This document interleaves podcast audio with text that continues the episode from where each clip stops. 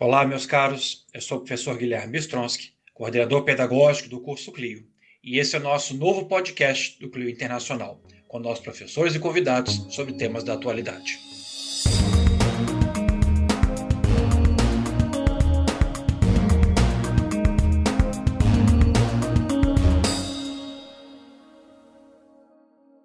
Este podcast foi criado, meus caros, para que nós possamos discutir temas da atualidade que interessam as relações internacionais como um todo, mas não somente as relações internacionais.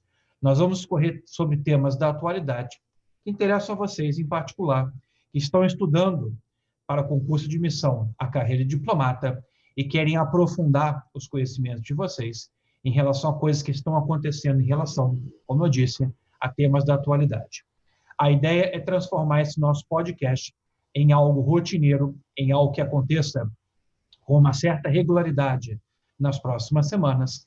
E para tal, nós vamos trazer professores do curso clínico especial para debater essas temáticas da atualidade, para conversar, então, para explicar as discussões que realmente permeiam o nosso dia a dia nesse ano agora de 2020 e também nos anos subsequentes.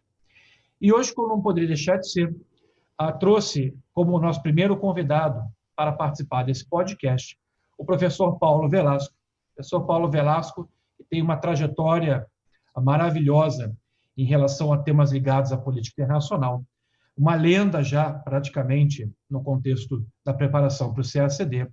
Paulo Velasco, que foi professor hoje de muitas pessoas que, inclusive, trabalham também como professores no contexto da preparação para esse exame.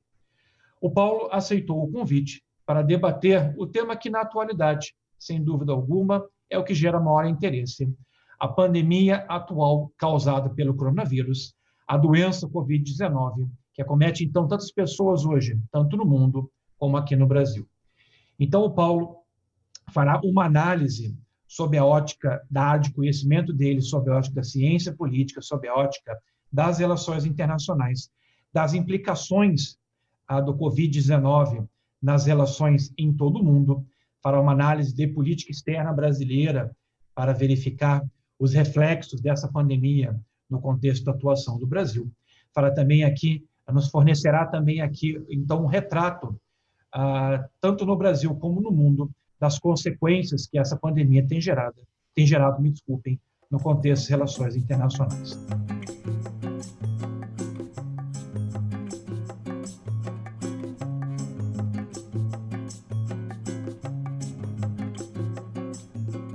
Paulo, mais uma vez, muito obrigado por ter aceito esse convite. Muito obrigado por participar dessa edição inaugural do nosso podcast do Clima Internacional. E deixo contigo a palavra, então. Nos aqui ilumine um pouco com teus conhecimentos sobre o que está acontecendo. Analise, então, sobre a ótica de cientista político, de alguém que tem praticamente 20 anos de experiência já em temas de política internacional. Analise, então, por favor, a questão relativa ao coronavírus na atualidade. Salve, Guilherme. Bom, muito obrigado pelo convite. Para mim é um prazer participar do lançamento do, do podcast do Clio Internacional, né? ainda mais para falar de um tema tão palpitante no contexto contemporâneo, como são os impactos né, da pandemia do coronavírus eh, sobre a geopolítica, a política internacional e também a política externa de muitos estados. Né? É, bom, em primeiro lugar, né, acho que a primeira ideia que podemos levantar né, é justamente reconhecermos é, é que é, os efeitos né, que estamos, estamos vendo aí é, no contexto da pandemia do coronavírus, né, eles muito se relacionam com a própria perspectiva de um mundo uh, extremamente interligado. Né, o contexto da globalização, né, que ganha aí uma profundidade maior a partir dos anos 80, né, ajuda eh, certamente a entendermos um pouco como, muito rapidamente, né, essa crise de saúde, que se inicia inicialmente na província de Wuhan, na China, né, ela ganha uma dimensão verdadeiramente global e universal. Né, a, a, própria celeridade né, na circulação das pessoas, né, a própria modernidade né, na questão dos transportes e tudo mais, né, e a própria realidade né, de fronteiras tradicionalmente muito porosas, né, fez com que em muito pouco tempo, em questão de, de poucas semanas, né, a crise que inicialmente era muito circunscrita a uma região chinesa né, se tornasse um desafio de ordem global e hoje muitos países né, enfrentam uma realidade em termos de crise sanitária muito mais severa, aliás, do que a China enfrentou né, como epicentro dessa crise. Né? Quando olhamos para a realidade de países como Itália, Espanha e mesmo Estados Unidos, a situação é muito mais grave né, do que foi na China, né, no contexto ali do ápice da crise no país no país asiático. Então, a primeira é, percepção é essa, né, de que maneira a globalização né, ela está relacionada efetivamente né, a esse avanço da crise né, e aos efeitos dramáticos que temos visto aí é, no plano da realidade internacional. Né? Ah, um segundo comentário importante né, é reconhecermos também né, como nesse cenário né, que estamos vendo aí das últimas semanas e, e meses, né, é, a realidade é, internacional revela né, os estados é, assumindo posições é, muitas vezes pouco coordenadas né, ou pouco alinhadas. Né? É, e isso, de alguma maneira, nos revela né, a lógica de que, em situações de crise, em situações extremas, né, é, deixa-se de lado a perspectiva de coordenação, né, a perspectiva é, de solidariedade e passamos a ver muitas vezes uma lógica né, de estados agindo em bases mais individuais ou individualistas, né, recorrendo a medidas, inclusive, né, que vão na contramão da própria ideia né, de, de globalização. Né? Ou seja, temos visto aí como uma resposta à crise, Guilherme, é, o recurso ao fechamento de fronteiras. Né? Praticamente né, no mundo todo, estados adotaram medidas restritivas para a circulação é, de pessoas para a entrada né, de estrangeiros em seus territórios, né, seja por via aérea, por via marítima ou terrestre. Né? O Brasil mesmo, né, ele foi ampliando as restrições, inicialmente né, tinha uma postura um pouco mais resistente nesse sentido, mas já né, desde meados, fim de março, o Brasil adotou restrições, inicialmente por 30 dias, à entrada de estrangeiros, seguindo aí a lógica do que outros países tinham feito. Então, vemos aí os países se fechando para tentar conter a entrada de fora para dentro né, de pessoas contaminadas eventualmente é, pela Covid-19, tentar com isso conter um pouquinho a expansão é, do coronavírus. Quer dizer, é estranho vermos, né, num mundo tão interligado e globalizado, né, as fronteiras largamente sendo fechadas né, mundo afora. É, olhando especificamente para o Brasil, né, e acho que temos que levantar várias bolas aqui de países diferentes, meu caro Guilherme, reconhecemos né, que o Brasil não obstante, né, ou independentemente né, das posições, no mínimo excêntricas eh, e questionáveis eh, do seu líder, do seu presidente, né, que assim como outros líderes né, tentou eh, de alguma maneira no início, pelo menos, né, retirar a importância né, da crise né, e sugerir que tratava-se apenas de uma gripezinha, né, e aí citando exatamente o termo usado pelo presidente Jair Bolsonaro, né, vale dizer que ele não foi o único a fazer isso, né, no âmbito latino-americano o Andrés Manuel López Obrador no México, né, num primeiro momento também teve uma postura de menosprezo em relação à crise, e no âmbito global, né, são já conhecidas né, as posições é, de Donald Trump e de Boris Johnson, né, ambos né, também mostrando um desprezo né, pela gravidade do problema, né, e o Boris Johnson atualmente, inclusive, internado numa UTI londrina. Né. Mas no caso do, do Brasil, né, para além, digamos assim, é, da posição do presidente, né, reconhecemos eh, algumas iniciativas importantes. Né, eu gostaria de destacar aqui né, as iniciativas levadas a cabo uh, pelo Ministério de Relações Exteriores do Brasil, né, especialmente a Divisão de Assistência Consular, né, a DAC, né, que acionou né, justamente os agentes consulares brasileiros mundo afora, né, os distintos consulados do Brasil no mundo, né, foram acionados para atuar né, na repatriação de brasileiros no exterior, né, nesse contexto de crise, assegurando que eles pudessem né, voltar ao Brasil né, ainda é, dentro né, de, de, condições mais ou menos favoráveis, né, e antes de que esses países acabassem fechando é, por completo as suas fronteiras. Né? É, inclusive foram mobilizados aviões da FAB, né? É, alguns aviões Hércules C-130 foram mobilizados para resgatar brasileiros no exterior, e até o, o início agora do mês de abril, cerca de 11 mil brasileiros né, tinham sido repatriados né, por essa ação bastante eficiente, podemos dizer, né, das, dos agentes consulares, dos consulados brasileiros eh, no exterior. Né? Então, esse é um dado positivo né, quando olhamos para o Itamaraty, para a nossa política externa, né, numa resposta eficiente à crise, lembrando, claro, que a principal função dos consulados eh, do Brasil no exterior é prestar assistência a brasileiros no exterior. E nessa situação, claro, assistência significa né, trazê-los de volta para o Brasil em condições mínimas de eh, segurança. Né? Em contrapartida, Guilherme, né, a essa atuação eficiente né, da divisão de assistência consular do Itamaraty, né, temos posições, no mínimo, controversas né, assumidas pelo nosso chanceler, especialmente no que tange ao relacionamento com a China. Né? A China passou a ser muito estigmatizada no mundo como um todo, já no início agora de 2020, né, já no mês de janeiro, no mês de fevereiro, né, quando o ápice da crise ainda se eh, circunscrevia eh, majoritariamente eh, na China. Né, então começamos a ver posições, inclusive, bastante xenófobas né, em relação a chineses espalhados mundo afora. Né. Eles sofreram represálias né, e um preconceito muito amplo. Né? Ah, e o que se espera, evidentemente, né, de agentes diplomáticos profissionais né, é não incorrerem né, nesse tipo de postura. Né? A diplomacia, naturalmente, né, ela tem que se pautar e se guiar né, por princípios é, diferentes né, do que certamente o preconceito, a xenofobia, a discriminação né, ou mesmo a estupidez.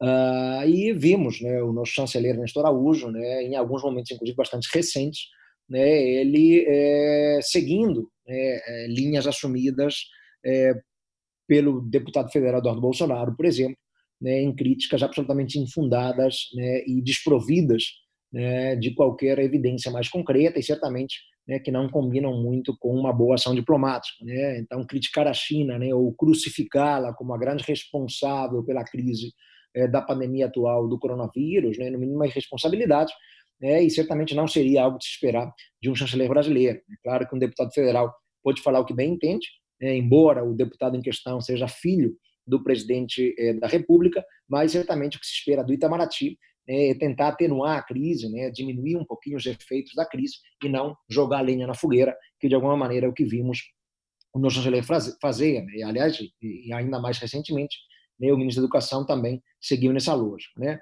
Mas o Itamaraty claramente tem que ser sempre né, um ponto de equilíbrio né, nas relações externas do Brasil, e não é o que foi visto. Né? É, isso acabou criando uma crise diplomática né, que ainda está em curso, vale dizer, né, e já vimos, inclusive, representantes do governo chinês, né, o próprio embaixador né, da China no Brasil, o cônsul-geral também da China no Brasil, né, se manifestaram por meio da imprensa né, ou de redes sociais, né, criticando largamente a postura, seja do deputado federal Eduardo Bolsonaro, seja do Itamaraty. Inclusive, foi feita uma exigência de um pedido de desculpas ao Estado chinês e à sociedade chinesa, é, que foi injustamente classificada ou qualificada aí como irresponsável, né, como a, grande responsável pela crise. Inclusive, algumas teorias conspiratórias né, começaram a ser levantadas, é, Guilherme, no sentido de que né, tudo isso teria sido provocado deliberadamente pela China para depois se favorecer, agora já num contexto em que a crise por lá está diminuindo sensivelmente, né, o país né, acabar ganhando uma proeminência e um poder relativo ainda maior, né, seja em termos econômicos, seja em termos geopolíticos. Né. Então, né, essa nota dissonante aí do Itamaraty realmente, né, ela preocupa um pouco porque vai um pouco na contramão né, do que é, é tradicionalmente a postura né, da diplomacia brasileira e da nossa política externa em termos mais é, tradicionais, Guilherme. Mas eu queria jogar uma bola para você também, né, acho que é importante conversarmos aqui. É, queria que você explicasse um pouquinho, já que eu fiz uma menção é, específica né, ao governo brasileiro, ao presidente Jair Messias Bolsonaro, é, essas iniciativas começaram a ser levantadas de poder levar né, o presidente ao Tribunal Penal Internacional. Né, como é que o Estatuto de Roma, Guilherme, né, como é que o TPI né, poderia atuar nesse sentido. Faz sentido essa lógica aí que alguns estão levantando né, de acionar o presidente por lá. Queríamos ouvir aí né, a sua posição como grande expert né, acerca dos temas relativos ao direito internacional, meu caro. Ah, obrigado pelas tuas palavras, Paulo. Uh, em relação a esse debate, eu queria primeiramente pontuar alguma coisa, uh, mencionando o que falaste anteriormente, sobre a questão da China e também das relações dela com os países, por conta em particular nos últimos tempos, do fato de ela ter se recuperado e ter começado a praticar, digamos assim, esforços de soft power para influenciar os destinos dos países que estamos percebendo sofrer mais no momento agora, em virtude da pandemia. E uma questão que me foi colocada pelos alunos nos últimos dias era quanto à possibilidade das máscaras e outros equipamentos produzidos na China quanto à possibilidade disso ser desviado para os Estados Unidos, a, a dos contratos, então, de venda de respiradores, equipamento médico em geral, que, por exemplo, o governo da Bahia já tinha fechado com a China, esse material ser desviado para os Estados Unidos, ser apreendida em território norte-americano e não chegar até o Brasil. Então, eu queria falar um pouquinho sobre isso, depois eu trabalho com a questão relativa ao Tribunal Penal Internacional. Ah, essa discussão em relação ao equipamento médico, máscaras, respiradores, coisas em geral, nós temos que verificar, temos que ter bastante claro para nós que essas compras não foram feitas diretamente ah, frente ao Estado chinês. Embora na China muitas empresas realmente ainda ah, estejam sob controle estatal, fato é que esse tipo de negociação não acontece entre dois estados soberanos. Por exemplo, no caso do governo da Bahia, nem sujeito de direito internacional ele é para celebrar tratados, por exemplo, no contexto do direito internacional público. O que nós temos aqui, meus caros, são negociações no modelo tipicamente a particular, são aqui interações reguladas pelo direito internacional privado e de forma alguma pelo direito internacional público. Há diversas empresas, não somente de uh, capital chinês, mas também uh, multinacionais que operam na China e que são responsáveis pela produção desses equipamentos. Eu descobri há pouco tempo, por exemplo, que a 3M, a multinacional norte-americana criticada pelo Trump pelo fato de não ter aumentado a produção de equipamentos dentro dos Estados Unidos, que a 3M produz hoje mais ou menos somente um terço do seu equipamento em território norte-americano. Boa parte produzida no estrangeiro e boa parte da produção da 3M hoje ocorre no contexto da China. Então é provável que desse equipamento que viria para o Brasil, cuja origem era a China, que esse equipamento não fosse produzido nem por empresas é, de capital chinês, e sim por empresas transnacionais que têm aqui a sua produção hoje centrada em território chinês. Vejam que, nesse sentido, houve certamente quebra de contrato. Essas empresas, ao deslocarem a sua produção para os Estados Unidos e não para o Brasil e não para outras partes do mundo, certamente houve quebra de contrato nesse sentido. E essas empresas terão que pagar multa, por exemplo, ao governo da Bahia, e a outras aqui e a, e a outras entidades estatais e outras entidades ah, também neste contexto interno no interior de países ah, que não receberam esses materiais e tiveram esses contratos cumpridos. Mas essa não é uma questão de direito internacional público, não dá para afirmar, pelo menos não em todas as hipóteses, pelo menos, que tratados foram violados, porque na minha forma de compreender, não havia tratados na maior parte das situações, e sim contratos internacionais entre as empresas que produzem esse equipamento e seus destinatários poderiam ser países, poderiam ser unidades de federação e assim por diante. Então, neste contexto, eu vi, ah, não ocorreram violações do direito internacional nesse aspecto? Na minha forma de compreender, não. Houve claramente um ato inamistoso por parte dos Estados Unidos, que atravessou negociações já aqui estabelecidas, ah, dificultou a situação para que se contavam já com a entrega desses materiais mas esse ato inamistoso não constitui, pelo menos não formalmente, na minha forma de compreender, a violações aqui do direito internacional que pudessem gerar responsabilidade dos Estados Unidos. Claro, o ato foi inamistoso, a, furar os olhos dos seus amigos nunca é uma conduta que, na prática, deve ser aqui estimulada, mas não teria havido uma violação do direito internacional. A outra discussão que levantaste e que eu também aqui acho importante contribuir para o debate é essa que ah, nos últimos dias ficamos sabendo houve uma reclamação entregue à procuradora do Tribunal Penal Internacional. Ah, essa reclamação, essa ah, no caso denúncia foi feita pela Associação Brasileira de Juristas pela Democracia e eles estavam relatando situações que envolveriam o nosso presidente Jair Bolsonaro, as situações essas eh, que constituiriam crimes da competência do Tribunal Penal Internacional, mais especificamente o crime que está lá no artigo 7 do Estatuto de Roma, o crime contra a humanidade, que esses atos, então, em negar a existência de uma pandemia, em determinar que, a, que as medidas de isolamento devem ser encerradas o quanto antes, na medida em que isso não seria cientificamente seguro ainda, na medida em que o consenso científico não é para encerramento do isolamento, que essas políticas poderiam constituir crime contra a humanidade, consequentemente, então, o julgamento dele poderia ocorrer no contexto do Tribunal Penal Internacional. Uh, eu uh, tive a oportunidade de uh, consultar uma entrevista muito feliz de uma ex-juíza brasileira do Tribunal Penal Internacional. Ela já terminou o mandato dela, não atua mais no TPI, mas foi juíza durante bastante tempo. Logo quando a criação do tribunal, ela atuou por vários anos no contexto do Tribunal Penal Internacional. Aí eu, em verdade, concordo com tudo que ela manifestou nessa entrevista. Ela sinalizou que, por mais que aqui possam, às vezes, haver indícios da prática de crimes, o TPI é bastante cuidadoso nas, nas investigações que promove, para que pragmaticamente ele não aqui atue em situações onde, ao final, depois da sua jurisdição, acabe sendo não, não, não, não constatada. Ah, então, a procuradora, ao receber denúncias ah, formuladas por particulares, ela geralmente faz uma análise cuidadosa do caso antes de abrir uma investigação formal, onde aí sim ah, o Estado é chamado a colaborar para verificar se indivíduos no interior desse Estado praticaram os crimes que permitem, que atraem, na verdade, a competência, que atrai a jurisdição desse tribunal. E ela afirmou que os indícios que existem hoje em relação aos atos praticados pelo presidente Jair Bolsonaro por mais que possam ser repreensíveis esses atos sob uma ótica mais científica, na medida que o consenso hoje é ainda da manutenção da medida de isolamento, que as políticas por ele desenvolvidas na prática ah, não constituiriam de forma clara crime contra a humanidade no contexto tribunal. Então, que a procuradora provavelmente realizaria uma investigação mais alongada e que nós não deveríamos esperar, pelo menos não no curto prazo, medidas adotadas pelo TPI para aqui uh, tentar, de alguma forma, afastá-lo ou condená-lo por eventuais crimes contra a humanidade.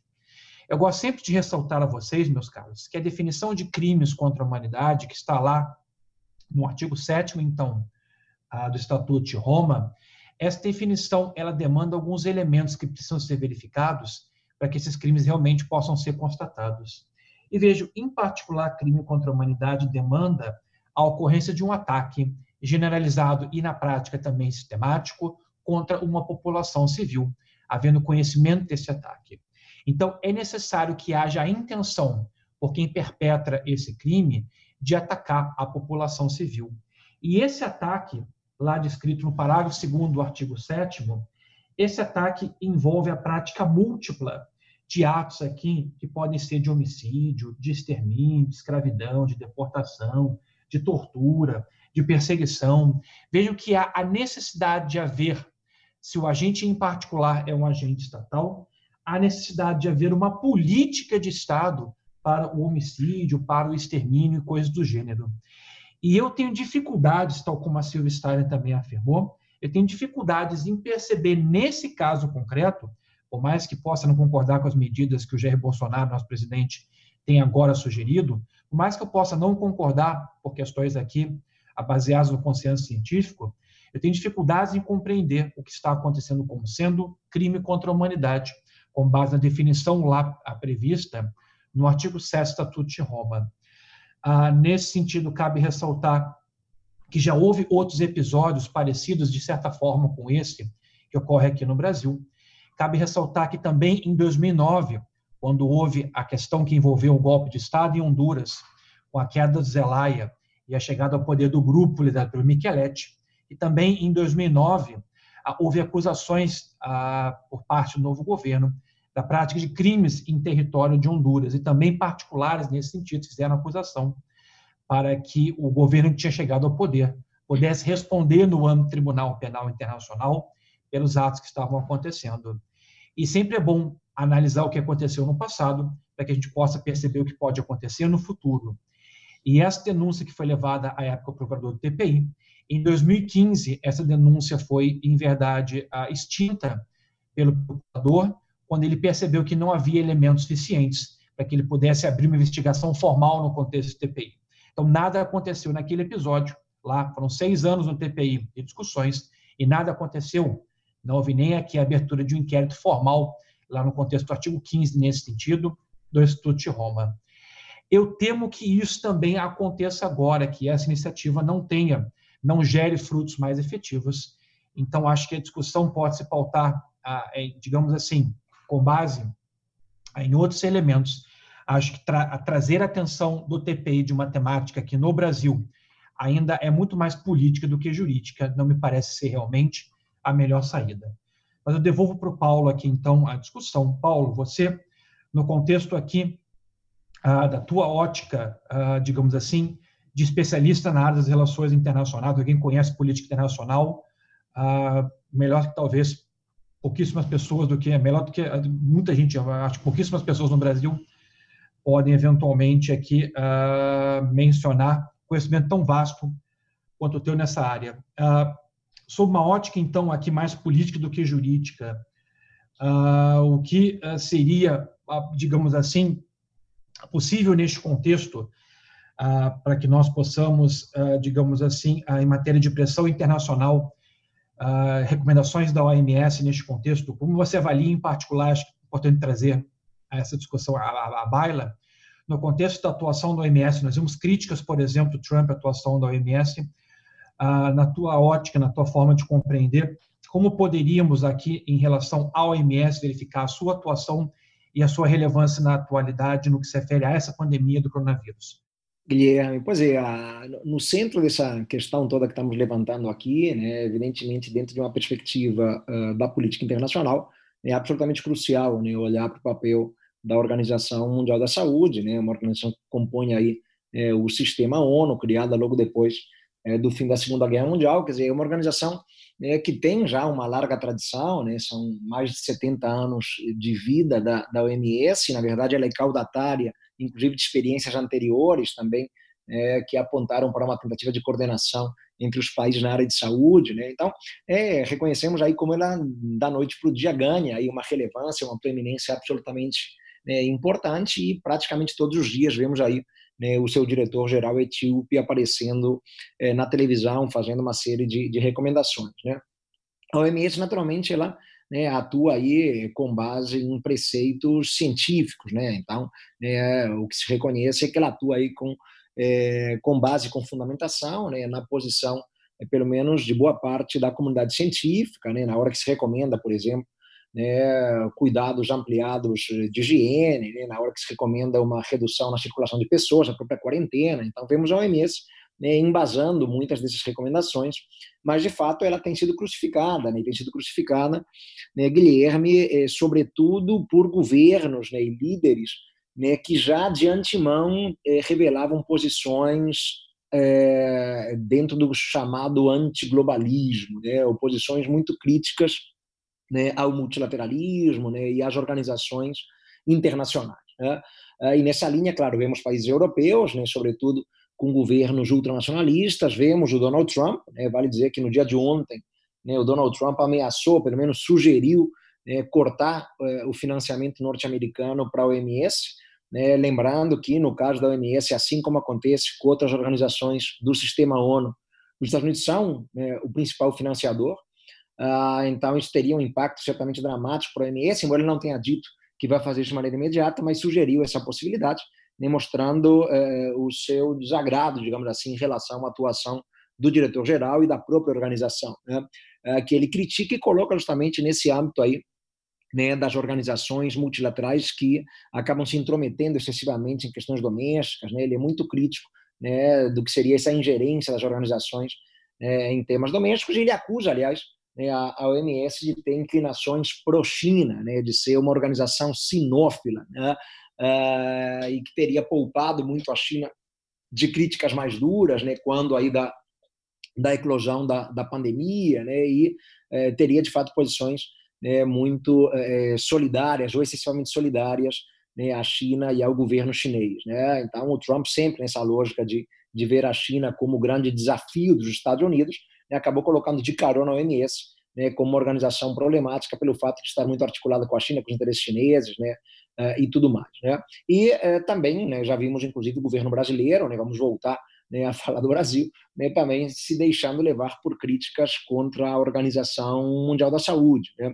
Uh, embora depois, né, alguns dias mais tarde, né, o presidente Bolsonaro tenha feito uma outra declaração né, pública, de alguma maneira tentando se colocar numa posição de maior convergência com a OMS, mas sabemos que não é assim, né, também é né, um presidente que mostra um desprezo grande pelo multilateralismo, pelas organizações internacionais, e o seu próprio chanceler, né, que já estamos aqui, o embaixador Ernesto Araújo, também né, é, é, um dos defensores dessas orientações antiglobalistas, né, e por isso os ataques é, à OMS. Mas, de um modo geral, né, a visão que se tem da organização é uma visão positiva né, na gestão aí da, da crise da, é, da pandemia do coronavírus. Né, é vista aí a atuação, inclusive, do próprio diretor-geral do OMC como uma atuação cuidadosa, prudente, coerente, ah, embora de início, né, quando olhamos ali para o mês de janeiro, né, início de fevereiro, a OMS fosse contrária né, ao fechamento de fronteiras. Né, era uma orientação que a OMS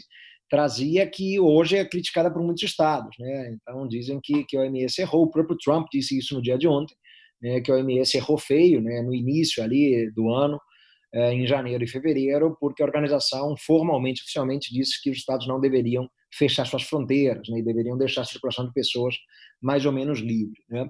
Ah, olhando, por exemplo, né, para a região do Sudeste Asiático, Guilherme, né, isso a imprensa tem dado pouca atenção, num primeiro momento, né, via-se o Sudeste Asiático como um exemplo de sucesso né, no enfrentamento aí do, do desafio da Covid-19 né, do coronavírus, né, porque, claro, tínhamos a província chinesa de Wuhan como epicentro né, da, da pandemia e países do entorno ali regional asiático, né, sobretudo no Sudeste Asiático, Indonésia, Malásia, Tailândia, Filipinas, Singapura, né, só para citar os mais importantes, né, tinham números muito baixos, né, seja de contaminação, seja de óbitos, né, baixíssimos, na verdade. Isso tem mudado né, nas últimas semanas, né, tem crescido muito significativamente o número de contaminados nesses países e o número de óbitos também tem crescido. Né? E, em parte, né, o que esses governos têm alegado né, é que é, eles acabaram importando né, um pouco a enfermidade, né, nem tanto da China, mas, sobretudo, de outros países, né, seja da Europa, seja dos Estados Unidos. Né. Na medida em que esses países né, europeus e os Estados Unidos fecharam suas fronteiras, né, obrigaram os nacionais do Sudeste Asiático a voltarem para seus países de origem, né, levando consigo a contaminação. Ah, então, teria crescido esse número justamente a partir do momento em que os países começaram a fechar suas fronteiras, obrigando os nacionais né, filipinos, né, tailandeses, né, eh, indonésios a voltarem para seus países de origem e aí sim elevando a contaminação que teria sido importada. Né? Por isso, né, esses governos né, têm identificado aí essa elevação tão significativa na contaminação. Então, é, o fechamento de fronteira tem implicações né, positivas, muitas vezes, para quem fecha a fronteira, mas acaba tendo impactos muito negativos né, para é, os países que começam a receber seus nacionais de volta, né, em número muito significativo da noite para o dia, né, uma parte deles certamente é, contaminado aí pelo, é, pelo coronavírus. Né. Um outro detalhe em relação a, a fronteiras, Guilherme, é, é, e eu, eu, tenho chamado isso de externalidades né, é, da pandemia do coronavírus, né, são os efeitos dramáticos né, que a crise é, sanitária é, tem tido sobre grupos mais vulneráveis. E aqui, especificamente, me refiro né, aos refugiados, Guilherme. Né? Como bem sabemos, mundo afora há é, um número extraordinário de refugiados. Né? Segundo o Acnur, né, teríamos aí cerca de 26 milhões de refugiados no mundo, e sem falar né, nos mais de 40 milhões de deslocados internos. Né? É, e esses refugiados eles vivem é, em situações de grande vulnerabilidade, inclusive em termos sanitários, né? É, vivem em grandes aglomerações, ah, sem acesso muitas vezes a condições mínimas ou básicas de, de higiene, e têm sido muito afetados né, pelo, pelo coronavírus e pela Covid-19. Né? Então, em alguns campamentos de refugiados na Europa, né, em outros países, né, por exemplo, na África, né, tem havido uma contaminação percentual maior nesses grupos né, do que na população em geral. É, basta lembrarmos, por exemplo, que países como Uganda né, e o Sudão né, estão hoje entre os países que mais têm refugiados no mundo. Né? Tanto Uganda quanto, quanto Sudão têm mais de um, de um milhão de refugiados cada um. Né? Ah, então, claramente, quando pensamos né, nesses, nesses grupos eh, mais vulneráveis, né, a tendência é que, que a doença se espalhe mais rapidamente, aí acaba provocando um número de óbitos também maior. Né? então, é, é, algo bastante dramático e, de novo, olhando para a Europa, né, vemos também ali, né, muitas vezes, campamentos de refugiados em situações né, é, quase que subhumanas, uh, e eles acabam sofrendo de maneira mais ampla. Há uma preocupação grande também, por exemplo, com os refugiados né, venezuelanos, né, enfim, migrantes venezuelanos, alguns inclusive já reconhecidos como refugiados. Né? Lembrando que no ano passado né, o Brasil reconheceu de uma canetada só cerca de 17 mil venezuelanos como refugiados. Né? Então, também é um grupo vulnerável no espaço sul-americano. A Venezuela tem sofrido muito, claro, porque já era um país assolado por uma crise econômica né, quase que apocalíptica, tem sofrido muito com a questão da, da Covid-19. É, é, a Venezuela foi ao FMI, para pedir um financiamento de 5 bilhões de dólares, não conseguiu, né? naturalmente o governo norte-americano certamente interferiu aí e atravessou nessas negociações, impedindo né, o, o, empréstimo à, é, Venezuela. Uh, e, e, olhando para o espaço sul-americano, vemos, de fato, algumas situações muito caóticas. Né? O Brasil foi o primeiro país da América Latina a relatar é, o, a doença, a Argentina foi o primeiro país da região a relatar óbito, né? mas vemos hoje, por exemplo, uma situação absolutamente dramática no Equador. Né? Há, poucos tempos, há pouco tempo circulou aí né, a imagem de corpos sendo deixados nas ruas de Guayaquil. Né? O Equador, país que já vivia uma situação econômica muito delicada, né? o governo Lenin Moreno enfrentou manifestações duras, inclusive, no final do ano passado, pelo caos econômico no país e tudo mais. Então, temos visto aí dificuldades né, de muitos países da região no enfrentamento da, da pandemia, né, e sobretudo alguns que já vivem uma situação de, de crise mais, é, mais delicada. E o percentual de óbitos no Equador né, é superior à maioria dos países da, da região, né, quando consideramos a proporção com a, a, a população. Né. É, em contrapartida, né, um país da região que é Cuba, né, historicamente, tradicionalmente muito conhecido aí, né, pela sua capacidade na área de saúde pública, né, na área sanitária, é, Cuba tem sido muito solidária né, com países da região, sobretudo países caribenhos né, é, e centro-americanos, né, e também com a Venezuela. Né, a experiência de médicos cubanos é histórica, né, mundo afora, e Cuba tem buscado né, solidarizar e estender, digamos assim, a mão né, a, a, outros países do entorno regional mais imediato, né, é, em situações muito difíceis, seja no Caribe, na América Central ou em alguns países da América do Sul. Né, então, pontuar também isso como uma ação interessante em termos de política internacional. Né, uh, os médicos cubanos são um instrumento de soft power né, para a ilha é, caribenha. Historicamente sempre foi assim e, e continua sendo no contexto mais atual, né, inclusive né, houve o envio de médicos, médicos cubanos também para países europeus. Né? Então, se a China, claro, com todo o seu poderio econômico, se vale da sua capacidade de produção, por exemplo, de respiradores né, ou de equipamentos de proteção individual é, e vende para o mundo, às vezes cede para o mundo, né, Cuba também, claro, né, na medida da sua possibilidade, também tenta ajudar é, de alguma maneira. Queria é, dar minha contribuição aí também de, de dois centavos, é, Guilherme, na questão relativa é, a, a, essa queda de braço geopolítica que temos visto né, no episódio aí do, dos Estados Unidos atravessando negociações né, do Brasil para comprar EPIs da China, para comprar respiradores da, da China, mas não só o Brasil, né, os Estados Unidos também né, atravessaram negociações do Canadá, da França, e desviaram esses equipamentos para seu território. Uh, e isso, de alguma maneira, revela que em situações também dramáticas de crise, não só né, falta uma maior coordenação e uma maior solidariedade, né, como acaba prevalecendo muito né, uma perspectiva de relação de poder mesmo, né, ou seja, é, prevalece o interesse daquele que é mais forte, daquele que tem maior capacidade, né, no caso aí capacidade econômica. Nos Estados Unidos ofereceram né, um preço muito mais alto né, para a compra né, desses equipamentos é, médicos é, das empresas chinesas. Né? Ah, então, isso não, não chega a ser uma novidade na política internacional. Né? Se a gente assume uma lente interpretativa mais realista, né? a gente sabe que exatamente né, acaba prevalecendo a vontade daquele que tem mais poder, daquele que tem mais capacidade. Uh, e aquele espírito mais cooperativo, de solidariedade, é deixado de lado em favor né, dessa postura mais egoísta, individualista, é, e é o que o governo Trump fez, que aliás, né, muito criticado. Os Estados Unidos lidera de longe aí né, o número de infectados no mundo, né, já tem mais mortos do que a China.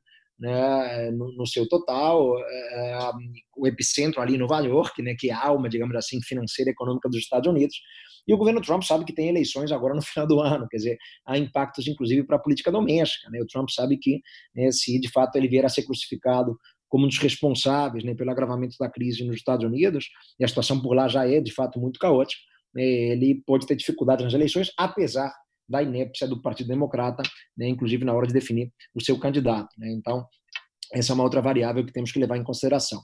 Eu queria levantar um, uma outra bola ainda sobre a ótica da agenda internacional, Guilherme. Né? Eu falei em externalidades né, e os efeitos né, colaterais da crise para a, a, questão dos refugiados. Podemos dizer que também há efeitos colaterais da crise eh, para a questão ambiental também. Né? Pouco tem se falado sobre isso. Né? Quando olhamos né, para a agenda internacional, um dos temas mais proeminentes é a questão do aquecimento global, das mudanças climáticas. Eh, e podemos eh, perceber efeitos sobre essa agenda também, sobretudo no sentido de que é, os estados eh, deixaram esse tema um pouco de lado para enfrentar a questão mais imediata né, da crise de saúde pública né, e da questão da Covid-19, uh, o que é um problema. Né? Claro que vivemos uma situação é, em termos conjunturais é, muito grave né, pela questão de saúde pública, né, mas é, a questão ambiental é uma questão que não pode ser esquecida, não pode ser deixada de lado. Né, e temos visto aí os estados negligenciando largamente, né, para desespero da ONU, inclusive, né, esse, esse tema, né, lembrando que né, este ano caduca o protocolo de Kyoto e deveríamos ter uma implementação mais precisa e efetiva do Acordo de Paris, né, e dificilmente né, veremos isso acontecer em função justamente da, dos estados estarem concentrando todos os esforços e atenção né, para as questões mais ligadas à saúde, deixando de lado né, é, as contribuições nacionalmente determinadas assumidas no Acordo de Paris. Né? Então, né, teremos ainda esse efeito um pouco mais para frente, né, de vermos um agravamento né, na crise das mudanças climáticas e do aquecimento global, por conta da própria Covid-19. Embora, né, no curtíssimo prazo, né, até possamos entender que certamente está havendo uma redução né, na emissão de gás de efeito estufa, né, porque, claro, as atividades econômicas diminuíram sensivelmente, as indústrias diminuíram, enfim, a própria circulação de veículos automotores e da queima de combustíveis fósseis também diminuiu, então a poluição né, e a emissão de gás de efeito estufa né, nesse contexto imediato diminui, mas né, a, a, paralisia dos estados né, e a pouca atenção que eles estão dando nesses últimos dois, três meses à questão do aquecimento global, certamente lá na frente acabará cobrando um preço é, bastante é, significativo. Então é algo também que temos que observar. Meu caro, enfim, queria te ouvir também um pouquinho mais, alguma outra questão né, à luz do direito internacional que você queira levantar sobre a crise, Guilherme? Na verdade, minhas, as minhas preocupações já foram basicamente aqui esgotadas. Eu só queria nesse momento, fazer um comentário. Com meus parcos conhecimentos de relações internacionais, eu diria que a postura dos Estados, momentos de crise, é muito mais influenciada, talvez, pelas leituras que fazemos de Morgenthau e de Kenneth Waltz, do que propriamente uma visão mais racionalista de um Kilhane da vida, ou mesmo alguma coisa mais construtivista de um Alexander Vende, ou mesmo até mesmo de uma pessoa que nós conhecemos muito bem, que é o Nicolas Onuf, que frequentemente já esteve no Brasil, para compartilhar seus conhecimentos em matéria de relações internacionais. Então, me parece que agora a preocupação dos Estados é muito mais, digamos assim, com questões relacionadas à sua segurança do que propriamente com a colaboração internacional, cooperação, e isso produz diversos reflexos, como bem colocaste, a agenda relacionada à proteção do meio ambiente está completamente travada, está completamente paralisada, esforços para a redução dos gases eh, que provocam efeito estufa saíram da, da, da, pauta internacional. Esforços, por exemplo, em matéria de desarmamento também estão parados. A gente teve uma discussão sobre isso aqui também no contexto de atividades que o CRIO tem promovido nos últimos tempos. Então, em verdade, o mundo está todo em compasso de espera e as nações estão agindo de forma egoística para assegurar, em primeiro lugar, o bem-estar das suas populações enquanto na prática uma visão um pouco, digamos assim, ah, complexa, porque eh, bem ou mal no mundo globalizado as coisas que acontecem em uma parte do mundo geram reflexos em outras. Então,